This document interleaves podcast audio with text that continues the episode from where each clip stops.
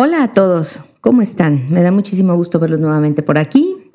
Hoy les tengo un podcast súper interesante. Y aparte me encanta porque lo estoy haciendo con una amiga que quiero muchísimo, que es una muy, muy, muy querida amiga que conozco desde hace, ¿cuánto hace que nos conocemos, Sofía? ¿20 años? ¿Será? No sé, 14, 16. 16. 16. Nos conocemos desde hace un chorro. Somos amigas del dominó, somos amigas muy queridas. La admiro mucho porque este, me impresiona la manera como ha llevado su vida, la manera como ha llevado este, la condición. Tiene un niño hermoso, Ricky, que Ricky ha sido diagnosticado con autismo. Y bueno, yo la admiro mucho y hay una, hay una frase que les quiero decir, hay una anécdota que les quiero contar de Sophie que ella no sabe y ahorita está poniendo cara de qué demonios vas a decir de un día que llegó tarde al dominó y entonces todo el mundo le reclamamos, yo especialmente, le reclamé que porque llegaba tan tarde al dominó. Y entonces nos dijo, entre risas y carcajadas, ¿qué quieren? Mis hijos estaban peleando. Es que no sé qué le quitó Ricky a, ¿cómo se llama el pequeñito? A Raúl. A Raúl. Pero bueno, y Raúl se lo arrebató y bueno, Ricky será autista, pero no es pendejo. Entonces fue tras ello y se lo quitó. Y bueno, yo me tuve que ir a meter ahí porque realmente, pues sí, me tuve que meter en medio. Y la manera y la paz y la serenidad y la, y la inteligencia con la que ha tomado la condición de Ricky me tiene impresionada. Yo siempre me pregunto, ¿los hijos especiales llegan a mujeres especiales? ¿O cuando te llega un hijo especial, te obliga a crecer y a convertirte en una mujer especial? Entonces el día de hoy Vamos a platicar con Sofi, que es mamá de Ricky. Y este es Auxilio, Somos Papás, el podcast. Mi hijo tiene autismo. Auxilio, Somos Papás. Yo soy Marcela Castillo, experta en psicología infantil empeñada con transmitir a los papás los conocimientos sobre psicología infantil que les den herramientas para formar hijos felices, seguros de sí mismos, independientes y responsables, para lo cual te comparto la experiencia de años de ejercicio profesional. ¿Y por qué no? Invito a expertos en ciertos temas que nos den luz, nos destruyan mitos de todos tipos que obstaculizan la crianza y te den tips efectivos. ¿Sabes por qué? Porque ser papá es la labor más trascendente del ser humano. Y somos seres exitosos solo cuando vemos a nuestros hijos alcanzar el éxito.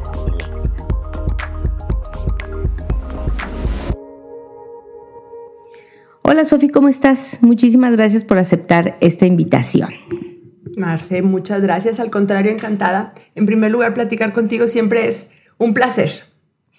Eso dices, y cuando nos peleamos en el dominó, ¿qué tal? Eh? A veces terminas eh, bien enfadada. Eso es porque eres tramposa. No, no soy tramposa, simplemente no me hagan tonta.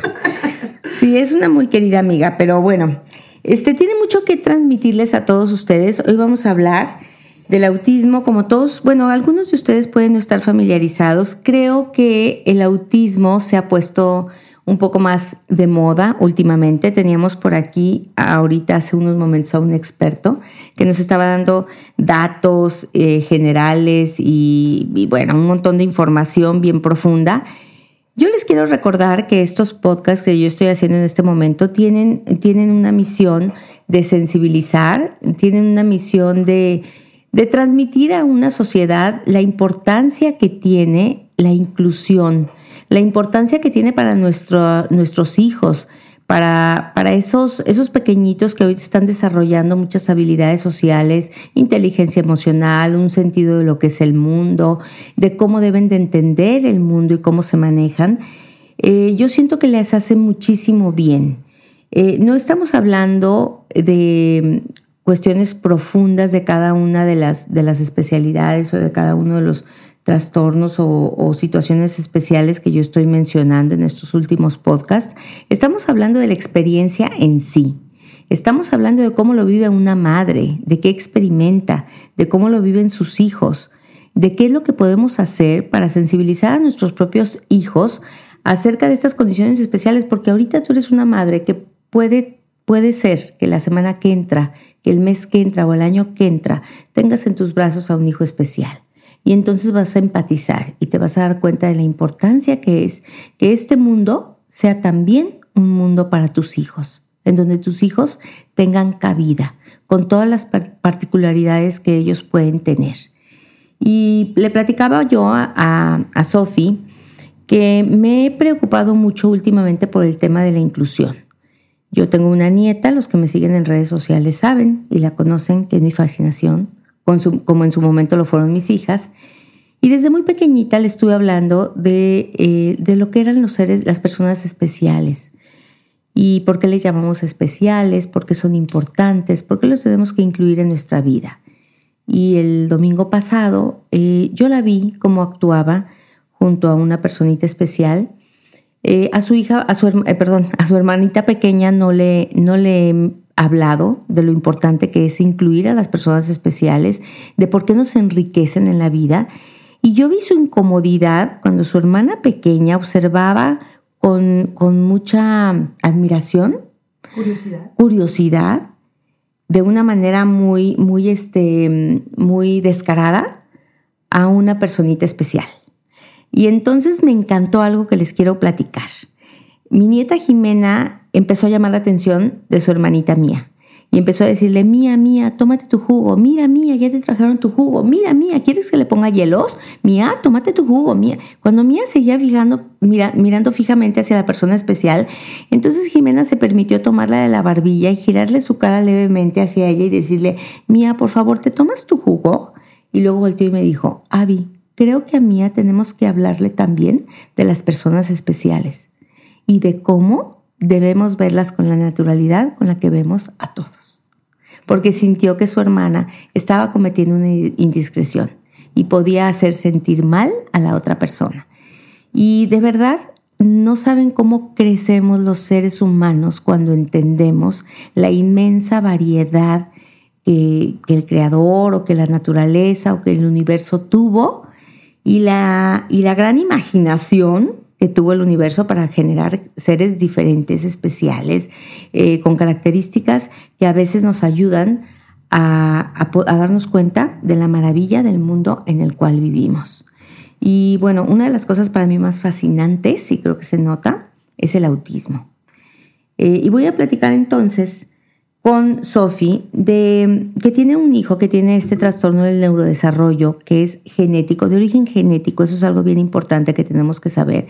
Los niños con un autismo o trastorno del espectro autista que también se llama, tienen un carácter genético, así nacieron, no hubo algo que tú hicieras mal, no hubo un golpe, no hubo un susto, no hubo un impacto, no hubo un daño que alguien hiciera en su primera etapa de vida para que él eh, desarrollara este autismo, sino no, así es de nacimiento eh, genéticamente. Eh, los niños autistas se caracterizan por tener problemas especialmente en su comunicación con los demás. Se les dificulta mucho su comunicación. Su comunicación es diferente. Tienen problemas para socializar también. Tienen un rango muy restringido de intereses. A los autistas se obsesionan por cierto conocimiento, por, por, el saber de algo, y ese va a ser su, su ámbito de intereses. Sus intereses no son generales, no les importa todo, sino algo en particular en lo que se pueden hacer verdaderos expertos. Y también tienen comportamientos repetitivos o tienen estereotipas motoras o conductas muy repetitivas o movimientos estereotípicos. Pero bueno, ¿quién mejor para hablar de lo que es el autismo y cómo impacta en las familias que la madre, una madre ejemplar de un niño autista. Así que pues ya, hablé demasiado y te toca, Sofía. Ahora sí te voy a ceder el micrófono.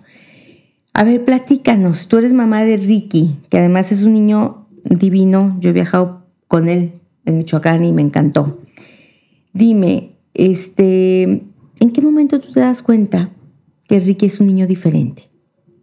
Gracias, Marce. Bueno, en primer lugar, este, eso creo que no lo comentamos. Ricky ya ahorita tiene 17 años, así que pues es un largo camino que, hemos recorrido. Este, pero bueno, empezando ahora sí que por el principio, eh, cuando mm, ya ves, mucha gente te lo repite, que tienes, eh, las mamás tenemos un, un sexto sentido y debemos de hacerle caso. Yo realmente, Ricky fue mi segundo hijo ya tenía a una niña que le tenía dos años cuando, cuando Ricky nació, dos años y medio. y aparte fue muy precoz. Ella pues realmente habló muy rápido su, y era una niña pues muy comunicativa, él ya cantaba, bailaba. Entonces cuando Ricky eh, pues empieza, deja de ser, era un bebé normalito, eh, pero cuando empieza, desde que empezó a gatear, desde que empezó a balbucear, a mí algo no me cuadraba. Por ejemplo, yo lo, por darte un ejemplo, yo lo acostaba en mi cama cuando ya sabes, lo, lo sacas de su cuna y lo acuestas un ratito en la cama, este, que están tú y tu marido, y jugaba con ella, con él para que me dijera mamá.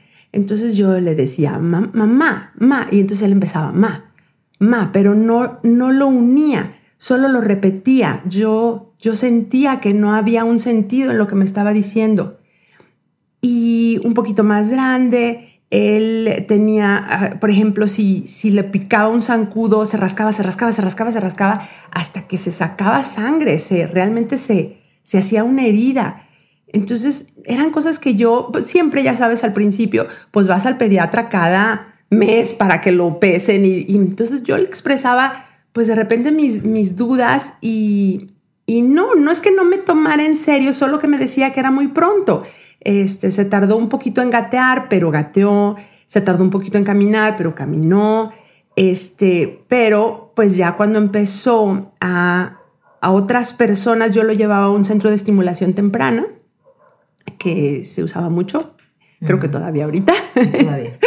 Este, y en ese centro de estimulación temprana también empezaron a notar ciertas cosas.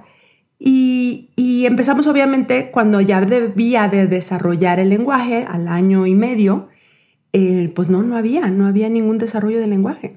Entonces, este, pues ya empezamos con, con, pues, a ver, a remitirlo con un neurólogo pero antes, este, no sé si ahorita, no, no me daban un diagnóstico. Me decían que teníamos que esperar a los dos años por, por, por esto de la madurez este, física. Sí, es que luego también sucede aquí, el, el, autismo es un trastorno del neurodesarrollo y dentro del trastorno del neurodesarrollo puede haber algunos subtipos, este, puede haber, por ejemplo, un retraso generalizado del neurodesarrollo que tienes que tener ya así como muchísima experiencia, tener 30 años de trabajo profesional para diferenciar lo que es un trastorno del neurodesarrollo y lo que es un autismo. De pronto a mí me han caído muchos niños diagnosticados por, en el kinder porque dice la MIS que es autista. Entonces, eh, no, eh, esto es un trastorno generalizado del neurodesarrollo. Solamente un neurólogo muy experto o un psicólogo ya con muchos años de trabajo este, puede diagnosticarte. Y además, los psicólogos tenemos un, pequeño, un pequeño, este, pues, ¿qué te diré? Atorón ahí. No había demasiados niños autistas hace tiempo. Ahorita estábamos, eh, tuve que correr de esta sala de grabación a un experto en autismo porque de lo que les quiero dar no son ese tipo de información. Este, pero realmente el autismo era muy, muy extraño. Cuando yo estudié la carrera de psicología, había, me, acuerdo perfectamente que mi maestro de psicopatología nos dijo, hoy vamos a ver autismo. Ustedes en su, en su vida profesional considérense afortunados si llegan a conocer un niño autista en su vida profesional. Entonces leímos aquel libro maravilloso que se llama Dips en busca del yo, que es un libro que habla del autismo desde un punto de vista psicoanalítico, que ahorita ya pues está totalmente caduco el libro, pero era lo único que había. Este, y, a mí me apasionó el tema, pero también dije, bueno, pues yo no, está, está, en, está en chino, ¿no? No lo voy a usar. No lo voy a usar. Y después Sofi conoció a una niña, ¿te acuerdas? Este, una niña, una niña de Mazamitla, Ah, sí, claro. Y cuando fuimos a Mazamitla, ah, pero tú no fuiste a Mazamitla, bueno, no recuerdo, pero, supiste, una, una niña que yo dije, wow, o sea, qué afortunada soy de haber tenido en mi consultorio a una niña con un autismo, que por cierto fue un caso maravilloso en el que me empeñé muchísimo, desarrolló el lenguaje. Es bien importante que el niño autista desarrolle el lenguaje, no sé, ahorita nos lo explica, pero yo me centré mucho en que desarrollara el lenguaje. Y el autismo es un trastorno del neurodesarrollo que ha aumentado muchísimo en su, en su, en su incidencia en los últimos años y después se ha estacionado. ¿sí? Entonces, bueno, lo que pasaba es que en esta época en la que nos dice Sophie, era muy riesgoso con un niño de menos de dos años diagnosticar un autismo. En ese momento, eh, em, entendamos que Ricky tiene 17 años. ¿Ok?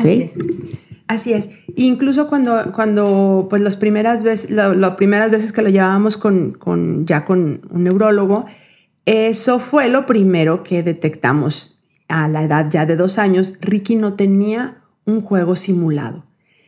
Eso es, eh, para mí, para la gente que, que me lo pregunta, es, es como básico. Un niño que no, que un avioncito no lo usa para, para volar, un carrito no lo usa para, para, para caminar. O sea, mi hijo alineaba los carritos uno junto al uno encima del otro, uno junto al otro, o los ponía unos arriba de los otros, o juega con las llantas de los carros en vez de, de rodar el carrito.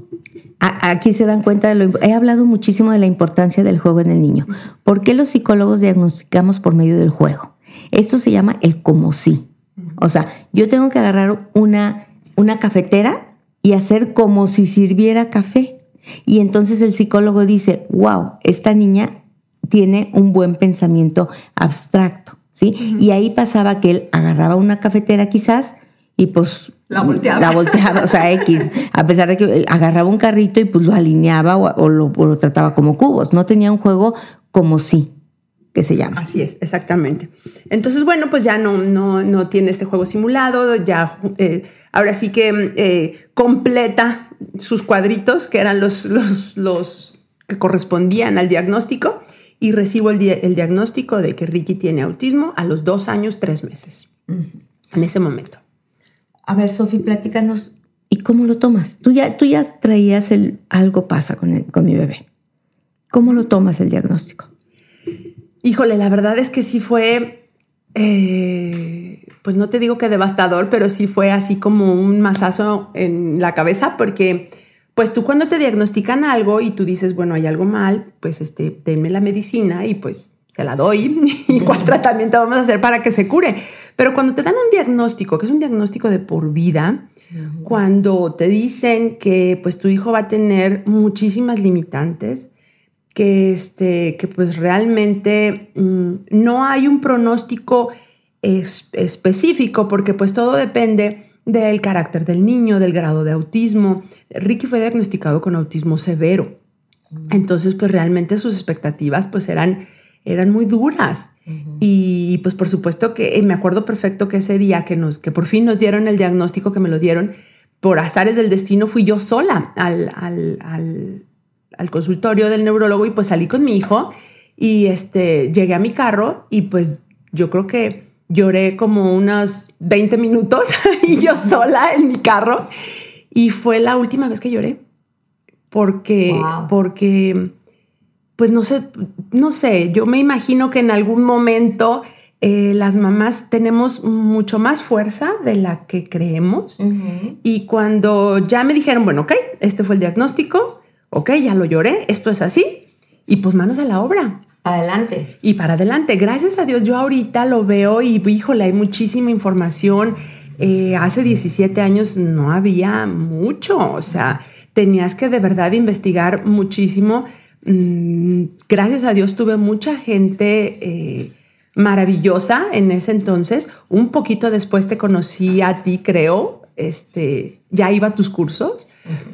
Entonces, hubo muchísimas cosas en tu curso que me ayudó muchísimo porque, pues tú sabes, el niño autista es un niño de, de, de, de orden, de, de, rutina. Entonces, pues era muy importante. Ahí es ahora sí que todo lo que mi maestra me decía de lo importante de sus horarios de sueño y todo fue muy importante. Pero este sí, este arrancar de que pues tu hijo tiene autismo y estos son los lo, lo, el, el, escenario, pues sí, sí es muy duro.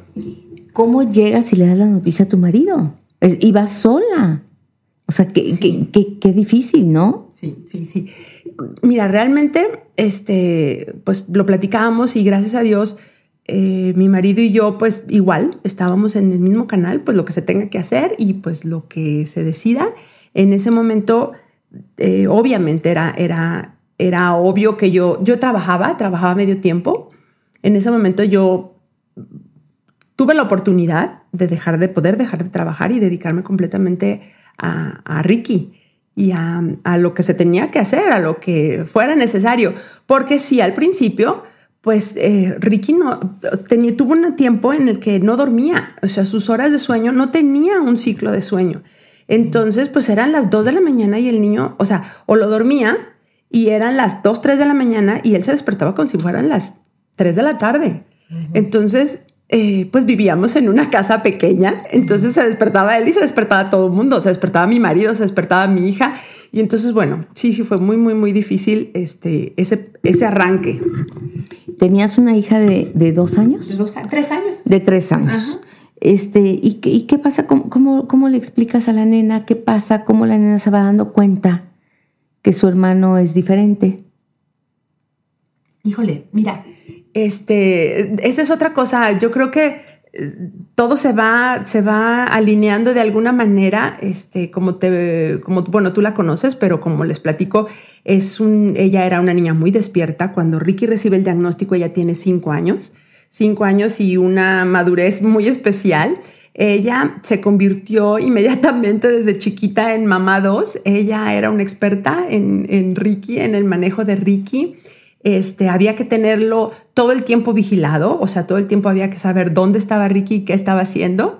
Yo traté siempre desde el principio y, de verdad que aliento mucho a las mamás que, se han acercado a mí, que tienen un, pequeño con, con autismo, a tratarlos, o sea, no aislarlos, tratarlos como tratarías a cualquiera de tus hijos, porque tienen que tener las mismas reglas y tienen que tener el mismo orden, porque absolutamente, si bien su manera de percibir las relaciones es muy diferente, entienden perfecto de normas, de orden, de reglas, y debes de tratarlos así. Entonces, en la medida, o sea, yo, si Ricky, si Sophie, si Sophie tenía una fiesta infantil, pues íbamos a la fiesta infantil con Todd y Ricky. Ricky nunca se quedó, nunca, nunca busqué eh, que alguien se quedara en la casa para no sacarlo. Que es, el, que es la, la, la, descripción perfecta de inclusión. O sea, tú vas a hacer tu vida normal con Ricky. A ver, descríbenos, ¿cómo era Ricky? Descríbenos a, a Ricky en su infancia. ¿Cómo, ¿Cómo era Ricky?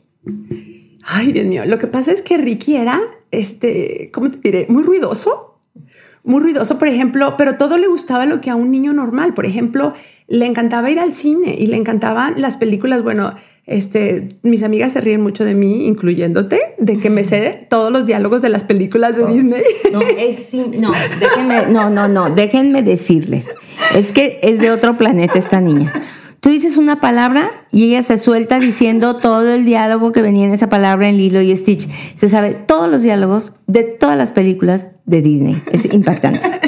es que en ese entonces, pues para Ricky lo máximo eran las películas de, de, Pixar, de Toy Story, Monster, Nemo. Eh, tienen los niños autistas una relación muy especial con el mar y con el agua. Mm. Este, les encanta el agua, les encanta el agua.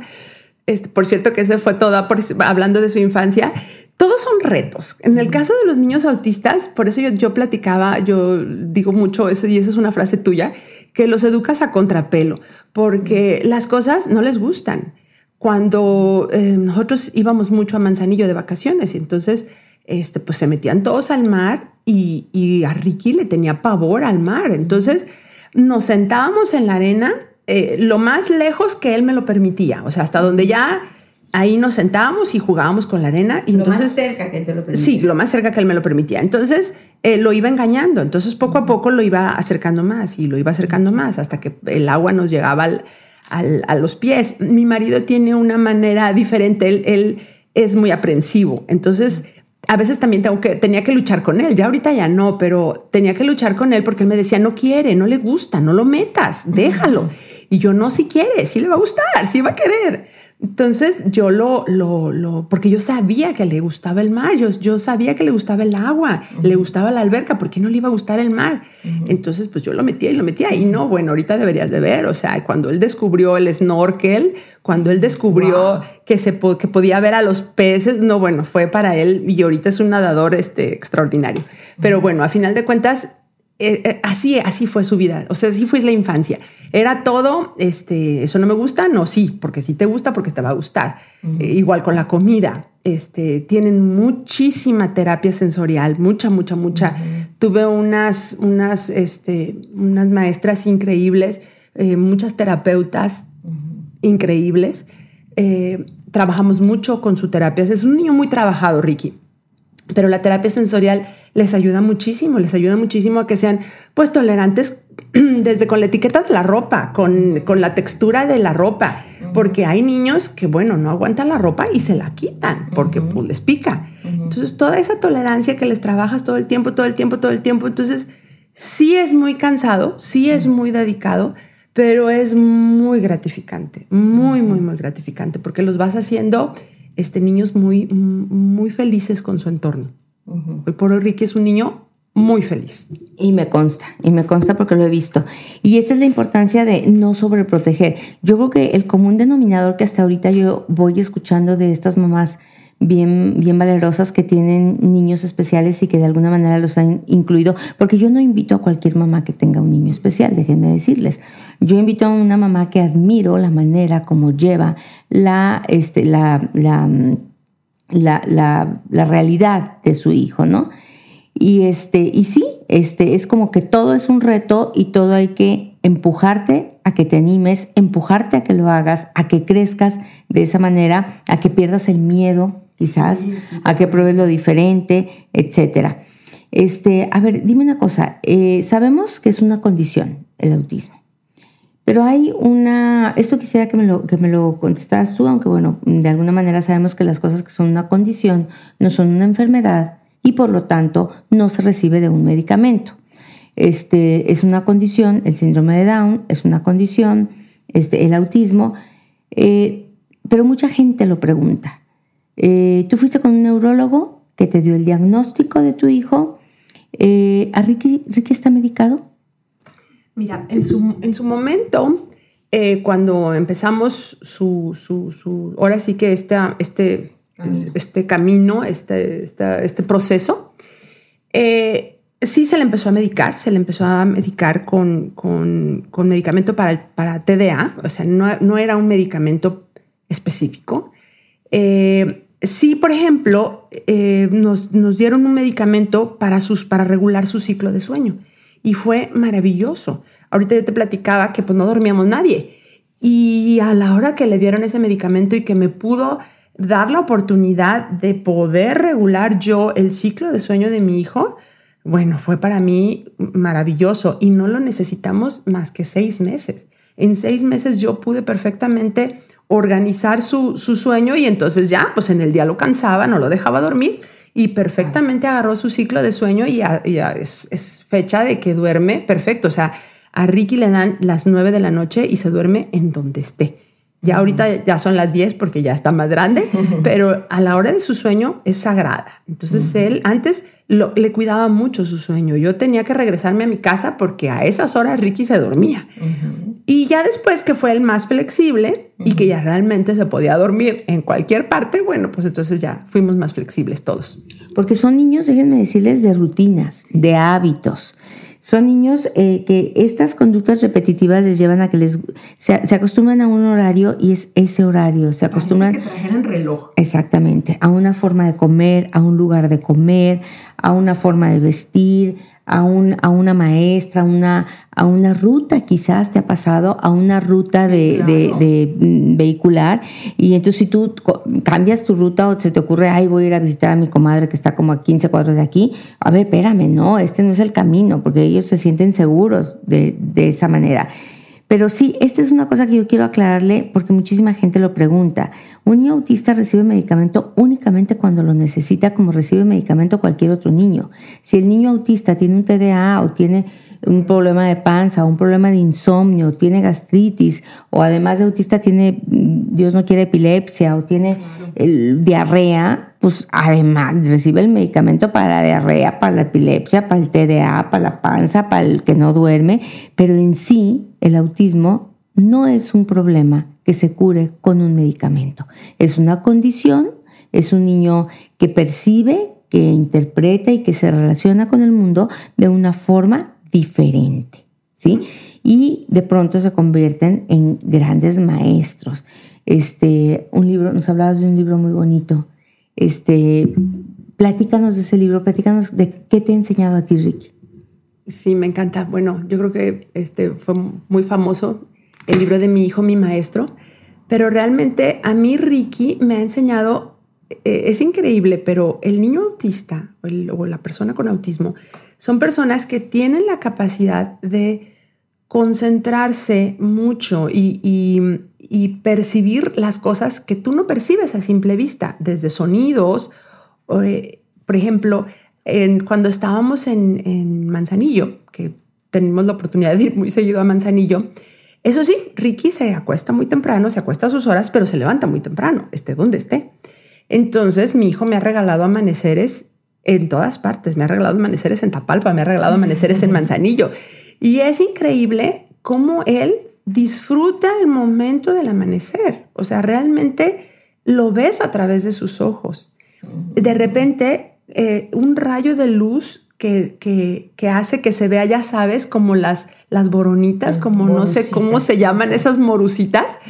Él las ve y, lo ves que está viendo algo y lo, lo, lo disfrutas de la misma manera que él. Cuando fuimos a, a Huachimontones, que estábamos en las pirámides, estábamos impresionados porque hay una cosa muy, muy particular en Huachimontones en la acústica de la manera como están construidos. Este, tú puedes comunicarte de una pirámide a la otra. Eh, el sonido viaja de alguna manera muy, muy fácil. Te escuchas. Ajá. Y Ricky, este, de repente empezaba a pararse hacia un lado y luego se paraba en, en, sentido contrario, o sea, se cuenta como, como girando y se paraba de un lado y se paraba del otro. Y yo, pues, ¿qué está haciendo? Entonces, pues la, la manera de comunicarse de, de, Ricky, pues es diferente. Entonces yo me tenía que poner a hacer lo mismo que estaba haciendo él. Y era increíble lo que oías de un lado, de un lado te parabas y escuchabas la carretera y te parabas en el sentido contrario y no escuchabas la carretera, escuchabas el sonido de los pájaros. Mm. Entonces es, es, es, es, muy especial ver, los ver, ver, ver la vida a través de los ojos de un niño con autismo. Es maravilloso, es maravilloso. Y realmente ahorita que hablabas, por ejemplo, de, de, de los miedos, de los miedos que te da, de repente te da mucho miedo que juzguen a tu hijo. Cuando tú vas a un, a un lugar público, este, de repente pues te puede, te puede intimidar llevarlo a un cine porque va a molestar a la demás gente si de repente se emociona y grita porque sí está viendo una película. Y, bueno, si es una película infantil, pues no falta este, que esté lleno de niños, ¿verdad? Pero de todas maneras, tú, tú, tú, tú te apenas o te, o te, da, te, da, pues te da vergüenza que, que, moleste o llevarlo a un restaurante y que de repente eh, eche un gritillo o, se emocione por algo. Entonces, pero, pero es increíble cómo al revés, o sea, ellos se acostumbran también a ese tipo de lugares, se hace cómodo para ellos y entonces, pues también es cómodo para ti. Pero desgraciadamente, eh, por eso hablamos tanto esto de, que es muy necesaria que la gente sepa, que la gente conozca de, este tipo de trastornos, porque es el desconocimiento lo que nos hace que de repente seamos, seamos, que juzguemos, que seamos tan duros para juzgar. Porque cuando realmente conoces eh, o, sabes, puedes identificar, ah, mira, ese, ese niño tiene autismo, eres mucho más, eh, ay, ¿cómo te diré? Eres mucho más... Sereno, empático. Sí, mucho más empático, mucho más, empático. este, es todo un tema para, para nosotras las mamás con hijos autistas, eh, te lo dirán, viajar en avión. El avión es todo un tema porque es un lugar muy, muy reducido en donde pues tu vecino está demasiado cerca de ti. Este, pues el niño le puede dar por patear el asiento de adelante. Entonces era todo un tema porque cuando viajábamos decíamos, bueno, a ver, este, nosotros somos cinco, tengo otro hijo más chico que, que Ricky, Raúl. Y entonces decíamos, bueno, entonces dos adelante y entonces tres atrás para que de alguna manera pues pues podamos, ajá, para que patee al hermano, patee al papá enfrente y pues no moleste. Y, bueno, tú tratas, pero, pero es, es sumamente, eh, hermoso cuando alguien te entiende y voltea y te dice, no te preocupes, no pasa nada, este, al contrario, oye, mira, tengo una paleta. ¿Así me explicó esas? esas... E, es que mira, hay, hay condiciones especiales que, que, son notorias de inmediato, ¿no? Como la parálisis cerebral, como el síndrome de Down, etcétera. Pero un, un, niño autista es un niño perfectamente normal. Es un niño, Ricky es guapísimo, by the way este, que cuando tú no ves, no observas su conducta, tú te puedes acercar, piensas que es mal educado. Tú te acercas a Ricky con ciertas expectativas, de acuerdo a su tamaño, de acuerdo a, su edad o a lo que sabes de él o al lugar en donde estamos. Y entonces de pronto tus expectativas no se ven cubiertas porque su comportamiento es muy diferente. Entonces me dice a mi Sofi, es que yo no quiero que mi hijo pase desapercibido, al contrario, yo quiero que la gente sepa y esté preparada que no puede esperar de mi hijo lo que puede esperar de otros niños, ¿verdad? o sea, de alguna manera Ricky transcurre en la primaria en un colegio regular. Sí. Y después, eh, a ver, platícanos de esa parte. ¿Cómo fue? ¿Tú explicabas en el colegio eh, en donde estaba cómo fue su, su, tránsito en una primaria regular? ¿Y qué pasa después? Ese también, completamente es todo, todo un tema para, para nosotras las mamás con, con, con niños autistas. Es todo un tema decidir la escuela. Porque eh, cuando, cuando empiezas a la edad escolar, cuando empiezas en el kinder, pues estás hablando de que todos los niños parten más o menos de los mismos, de los mismos parámetros, ¿no? Pero ya cuando pasas a la primaria, pues ya la cosa es diferente. En el caso de Ricky, era muy bueno para él estar en un colegio eh, o en una escuela con niños de desarrollo normal. ¿Por qué? Porque mucho del autismo lo hacen por imitación. imitación. Entonces, el, eh, ver cómo sus pares se, desarrollan, se, están sentados durante cierto, cierto tiempo y luego salen al recreo y estas pautas normales para él eran muy beneficiosas, pero obviamente pues sí había que desde el principio, eh, a ver, es un niño autista, eh, necesitó monitor a partir del tercer año, ya necesitaba tener un monitor completamente con él, porque pues había que, en el caso de Ricky, que tiene un autismo severo, eh, teníamos pues totalmente unos, unos objetivos diferentes al resto de la clase, o sea, él pudo ir a la par probablemente hasta tercero de primaria, pero, pero pues había muchas actividades que él no podía hacer y entonces aquí es donde intervenía la, la, monitora. Pero eh, eso es algo que ah, te cuesta mucho trabajo aquí en México porque, por ejemplo, en otros lugares como en Estados Unidos o en España, eh, es todo un, un, ejército de personas las que están alrededor de un niño autista. Trabajan con ellos el, el psicólogo, el neurólogo, este, los, monitores y los maestros. Y aquí en México, pues tienes que hacerlo tú. Entonces tú tienes que ir con tu, con tu reporte del neurólogo y con tu reporte del, psicólogo y entonces vas con tu monitor que, tú contrataste. sí, la escuela. Y entonces hay que ir con la escuela y que pues, pues ver que la maestra te haga una cita para entonces todo mundo poder trabajar sobre los mismos objetivos, porque eso es importante. Todo el mundo tiene que abonarle a lo mismo. Tenemos que estar en la misma línea como va el niño. Entonces, pues eso era, era, era un poco este, complicado. pero eso es lo ideal. Que todo mundo esté trabajando sobre los mismos objetivos en casa, en, la escuela, en sus terapias y lo que sea que, que, puedas apoyarlo por otro lado, porque la actividad física también es muy, muy, muy importante para ellos ya sea las clases de natación o lo que tú encuentres, lo que sea posible para, para ti, es bien importante para los niños autistas, porque como hablábamos, pues es parte de, de su orden y de su desarrollo normal. Claro, es importante para los niños autistas, pero también es importante para los niños regulares convivir con este tipo de niños, porque les, les, les, les, abona tanto a su capacidad de empatía, a su inteligencia emocional, a su sensibilidad.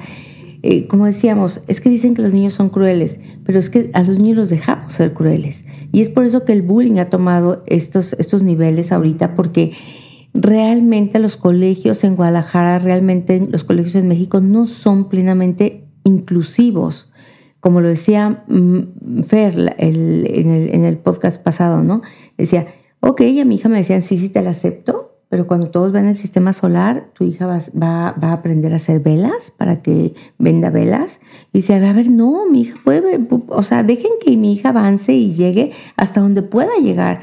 Déjame exprimirle hasta lo último de sus capacidades, porque lo peor que puedes hacer con un niño especial es sobreprotegerlo, limitarlo. O sea, si de alguna manera la naturaleza le tiene una limitante, tú como padre tienes que ser un impulsor de que desarrolle otras habilidades con las cuales va a contrarrestar esta, esta, esta limitación que tiene. Y muchas veces la limitación es más adentro de nuestras cabezas que en ellos mismos, ¿no?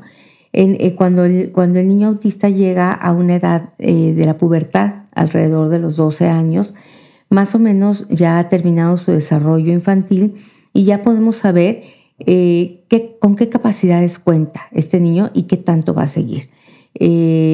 hay una situación con el autismo en donde al principio los primeros niños autistas que fueron diagnosticados tenían en su mayoría una discapacidad intelectual pero ha aumentado mucho el diagnóstico de niños autistas y ahora vemos que esa pirámide está invertida.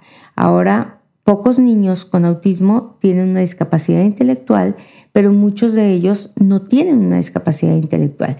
Tienen serios eh, obstáculos de relación, de comunicación, de interacción con su mundo, pero tienen una gran capacidad intelectual. En el caso de Ricky, eh, a los 12 años, bueno, sí, es un, es un caso de autismo severo. ¿Qué decides tú que haga después cuando pasa a la educación media, a la secundaria? Sí, porque efectivamente cuando terminas ya la educación primaria y, y, que hablábamos de esto que es tan, tan, tan beneficioso para ellos el estar en una escuela eh, normal, con niños normales, con niños de su edad, y que insistimos, este, de verdad, también para los niños normales es una bendición tener este tipo de niños con ellos, de verdad se acabaría el bullying. Entonces, bueno, cuando ya llega la, secundaria, en este caso, eh, ahí es cuando yo ya veo que Ricky eh, ya fue lo suficientemente, lo suficiente, ya tomó lo suficiente de, esta, de, esto y entonces ahora sí ya toca abonarle a su, a su independencia, a, su, a lo que sea más práctico para él. Ya dejamos las matemáticas para ponernos a ver este, el valor de las monedas, cómo puedes ir a la tienda, qué es lo que tienes que, que cómo, cómo, cómo te debes de desarrollar en eso. Y, y, ahorita Ricky está en una escuela que es pues más bien ocupacional. Eh, no sé si ahorita que hablábamos de las terapias, en el caso de, los niños autistas, es vital la terapia porque eh, tienes mucho de, terapia conductual. El niño autista, como decíamos, aprende mucho de lo que ve. Entonces, si eh, la terapia es básica, siguen. Ahora, cuando estás en la primaria, tienes la terapia aparte. Cuando ya estás en, la, en esta etapa de secundaria y que ya se acabó la etapa escolar y que entonces ya te pones, eh, si bien sí en una escuela, pero ya en una escuela especial que ya le estamos abonando a los objetivos específicos de, de cada niño, este, ahí es donde pues, le estamos abonando a su, a su independencia y a su, a su, ahora sí que lo más práctico, lo más ocupacional. Sí, que pueda valerse por sí mismo, que pueda ir a la tienda por sí mismo, que pueda recibir un cambio, que pueda tomar un transporte, que pueda, no sé, hacer todo, rasurarse, hacer todas esas cosas por sí mismo para que sea un ser independiente. Así es. Además, déjame decirte que es un cocinero extraordinario. ¿De ¿eh? verdad? Sí, en, eh, eso fue impresionante porque en eso sí yo he tratado siempre de no ser eh, muy mm, sobreprotectora con él pero no en la cocina. entonces yo no le soltaba un cuchillo.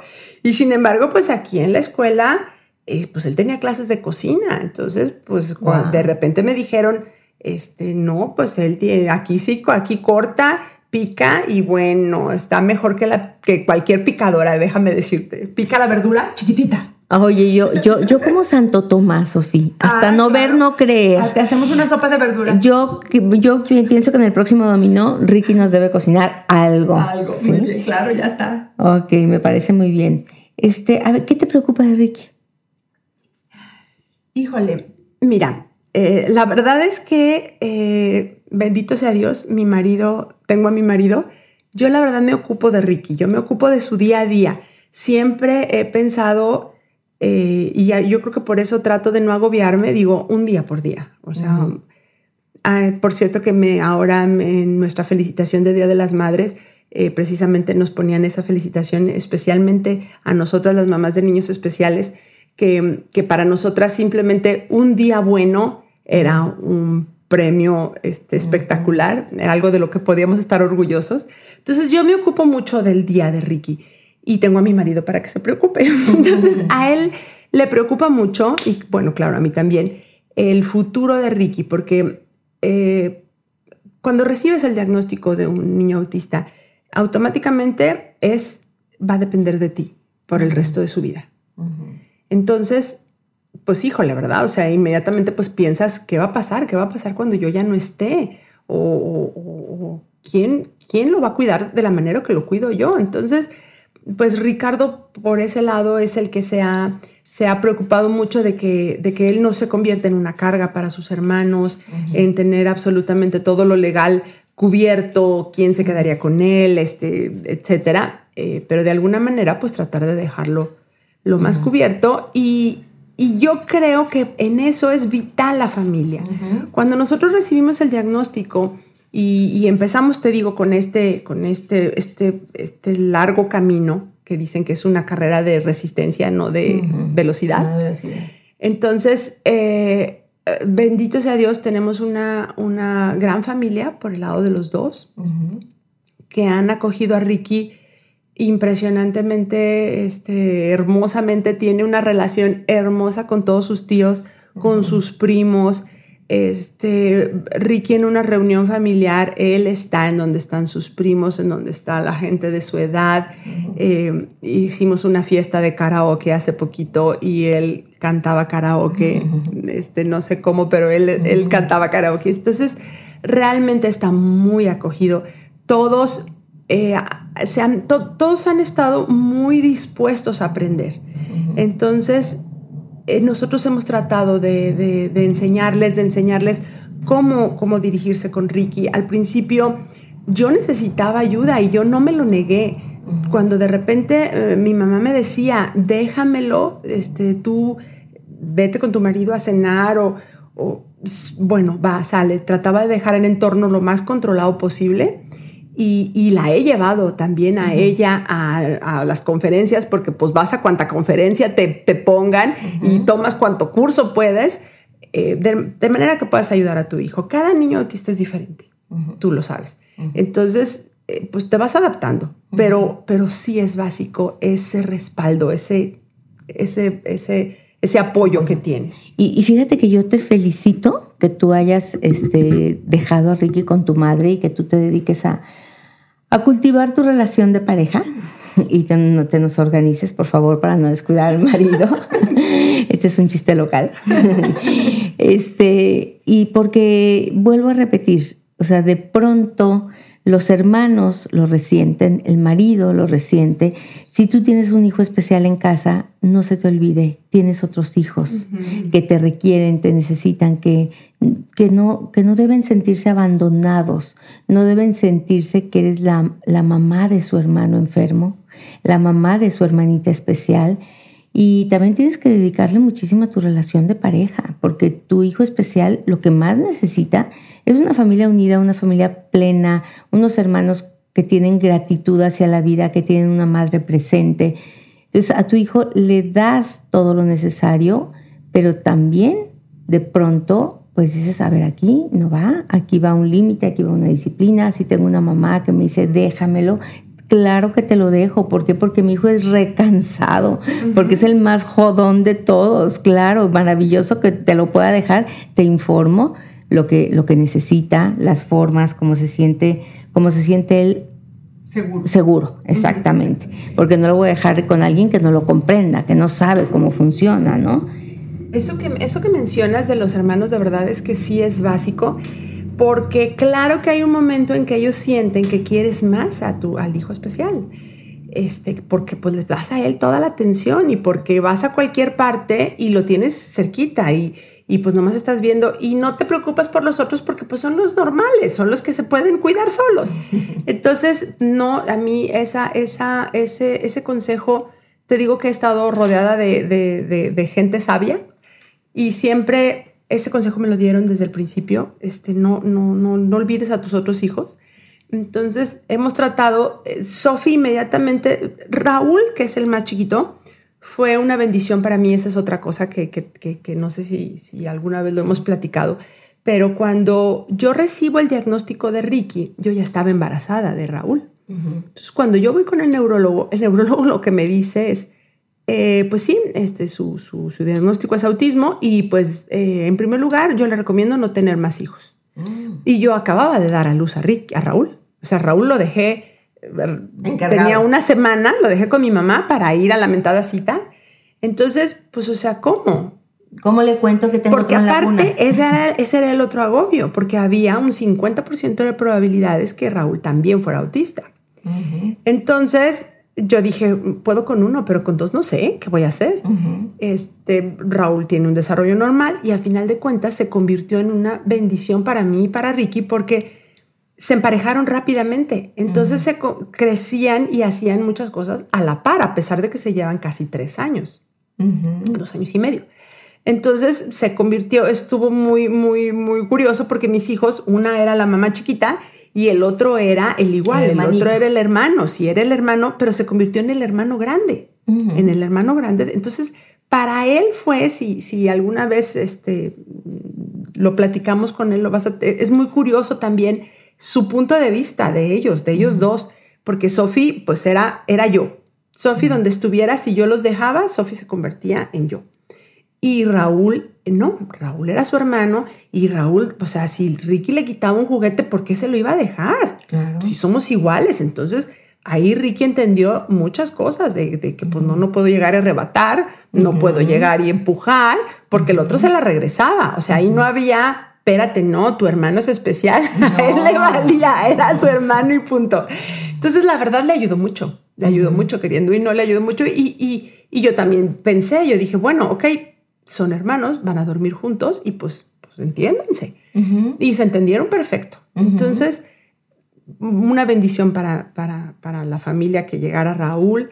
Eh, se adaptaron muy bien, pero sí, sí fue un, un proceso. Y para ellos como, como hermanos de un chico con autismo, pues también tuvieron lo suyo, porque, por ejemplo, íbamos a una fiesta y bueno, yo, yo me sentaba en, la parte donde van los papás y pues los vigilaba de lejos, pero pues los que, los que batallaban con el hermano eran ellos, porque Ricky, por ejemplo, eh, el tema, los brincolines, pues son su fascinación, pero pues él brinca y brinca. Ajá, entonces pues igual y brinca y si se subía un niño más chiquito y por allá iba a dar el niño porque, porque pues en una de esas chocaba con Ricky, este, era esto de, de explicar a este, ay, qué pena, este, perdón, o sea, el niño este, no fue su intención, no lo hizo adrede y pues eso les tocaba de repente a ellos, a los hermanos. A los hermanos. Entonces, eh, platicábamos hace ratito que de verdad los niños cuando les explica las cosas, los amigos de Ricky,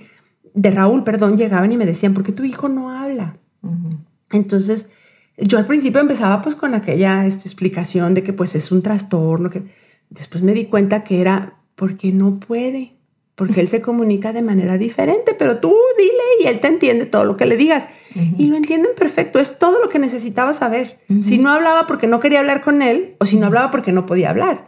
Ah, no puede hablar. Ah, está perfecto, seguimos jugando y no hay ningún problema. O sea, no está enojado conmigo el niño. sí, hubo un niño que una vez me dijo, ¿qué idioma habla tu hijo? Me dijo. sí, eso, eso, también, eso también me pregunta mucho Jimenita con, con, con, con Oscar. ¿Qué idioma habla Oscar? Entonces le dice Jesús, francés. Llega a la casa y me dice, no es cierto, no habla francés. Yo creo que es especial, dice. Sí, claro, y es increíble lo, lo, lo, lo, fácil y lo, y lo bien que entiende un niño sin, sin, desde muy pequeñito, que es un niño especial, y los solidarios que se convierten. Son niños que de verdad desarrollan una empatía y, y un, un, sentido de, de ayuda, de, de, no sé, de cooperación bien bonito. Ricky ha tenido eh, amigos, amiguitos normales. Eh, nosotros vamos a un club deportivo. Regulares porque él es Regulares porque él también es normal. Vamos a un club este, donde también ha sido una maravilla porque pues ahí de, una manera te relajas un poco, porque Ricky tiende mucho a, o sea, pues él explora, él también se va y entonces no mide los, no mide no que el peligro, sino este, a pesar de que no deja de verme mucho, él puede verme desde muy lejos, pero yo no. Entonces, eh, gracias a Dios, los lugares controlados te ayudan mucho. En este caso, un club deportivo, todo rápidamente todo el mundo lo identifica y lo conoce. Entonces, cuando, cuando tú hablas mucho, porque yo a quien me pregunte, pues le digo este, todo, todo lo, que, lo que puedo de Ricky y trato de que lo conozcan y que convivan con él de una manera u otra. Y entonces, pues de repente mis dos ojos se convertían en 40 ojos que lo estaban viendo. Entonces me decían, Ricky está en la cancha de fútbol, Ricky está en la cancha de no sé qué. Entonces yo sabía dónde estaba. Ya nomás te veían deambular como patito y te decían, señora, Ricky está en las canchas de tenis. claro, claro. Entonces, bueno, pues eso a final de cuentas es, fue, fue, fue muy, muy bueno. La verdad es que Ricky es un niño muy manejable. y, y, esa parte de lo que hablábamos de la medicación, eh, en su caso, no fue necesario medicarlo para su atención porque sí podía este, tener su atención en, su terapia, en su clase. No fue un niño que tenía problemas este, de agresividad, ni de autolesión tampoco. Entonces, pues fue muy manejable. y, su entorno pues fue muy, fue fácil trabajar con él y entonces pues se convirtió en un niño muy adaptable. Todavía hay cosas que para Ricky no, no, no, no, no le gustan. Los tumultos, el mucho ruido, son cosas que lo hago sufrir. O sea, pobrecito de mi hijo, como lo cargo para todas partes, si hay lugares en donde lo veo que se tapa los oídos y dice, hasta aquí llegué, pero, pero no se convierte en un problema de conducta. Claro, porque sus umbrales, los umbrales de los niños autistas son muy bajos. Entonces ellos perciben el más mínimo cambio en sonidos, texturas, temperaturas, olores, colores, sensaciones. Eh, tienen unos, unos sentidos muy, muy abusados que por eso se comunican con el mundo de otra manera. Bueno, por eso y por muchas otras cosas más. Algún día nos decías, es que no tiene un problema, tiene un sistema operativo diferente. Su sistema operativo es diferente. Este, Sofi, ¿quieres agregar algo? Digo, porque yo aquí me puedo seguir, pero bueno, igual y, igual y no. Sí, sí, sí, sí. Sobre todo, ¿sabes qué me gustaría? Eh, eh, ahora que, que, escucha tus, tus, tus podcasts y que se aprende tanto, eh, yo sí quisiera que la gente que nos escucha, que tiene en su entorno un niño con autismo, en su familia o, saben de, de niños con autismo, dos cosas muy importantes. Es vital la intervención temprana. Los niños entre más pequeños sean intervenidos, es muchísimo más su expectativa de tener una vida eh, lo más normal y lo, más, lo menos eh, eh, conflictuada con su, con su familia y con su entorno. Y por otro lado, que de verdad todo va a estar bien. Son niños que son mm, que, logran ser muy felices y que te dan una, te dan mucho, te dan una paz y te dan una satisfacción y te dan un, un, equilibrio. Cuando te das, cuando tú tienes a tu alrededor un niño, un niño autista, es increíble lo que te dan de, de paz y de, y de percepción. Te das cuenta de, de verdad cuáles son las cosas que valen la pena y de verdad cuáles son las cosas que no valen la pena, que, no, que no te deben de agobiar, que, que, realmente te dan muchísimo. Te dan, te dan un sentido como más real, más, más completo, más profundo de la vida. sí. Si lo sabes tomar bien, si lo digieres, si, si fluyes en tu realidad, sobre todo, eso es lo importante. Y ese es el objetivo que tienen estos, estos podcasts, ¿no? Que, que, que tengamos una mente mucho más incluyente, mucho más tolerante, que aceptemos más nuestra vida, nuestra verdad, nuestra realidad, nuestro principio de realidad, que la abracemos, porque como decía Freud, que una persona es sana en el sentido en el que acepte su realidad y ame su realidad. Bueno, pues me encantó, me encantó este podcast. El podcast se, acaba, pero la, la, plática no. Ahorita nos vamos a servir otro tintito y vamos a seguir platicando. Yo les agradezco infinitamente que hayan estado con nosotros. Esto fue, eh, mi hijo es autista. Tiene autismo. Mi hijo tiene autismo. Eso es una cosa bien importante. Mi hijo tiene autismo. Y yo soy Marcela Castillo. Auxilio Somos Papás, el podcast. Nos vemos aquí en la próxima. Gracias.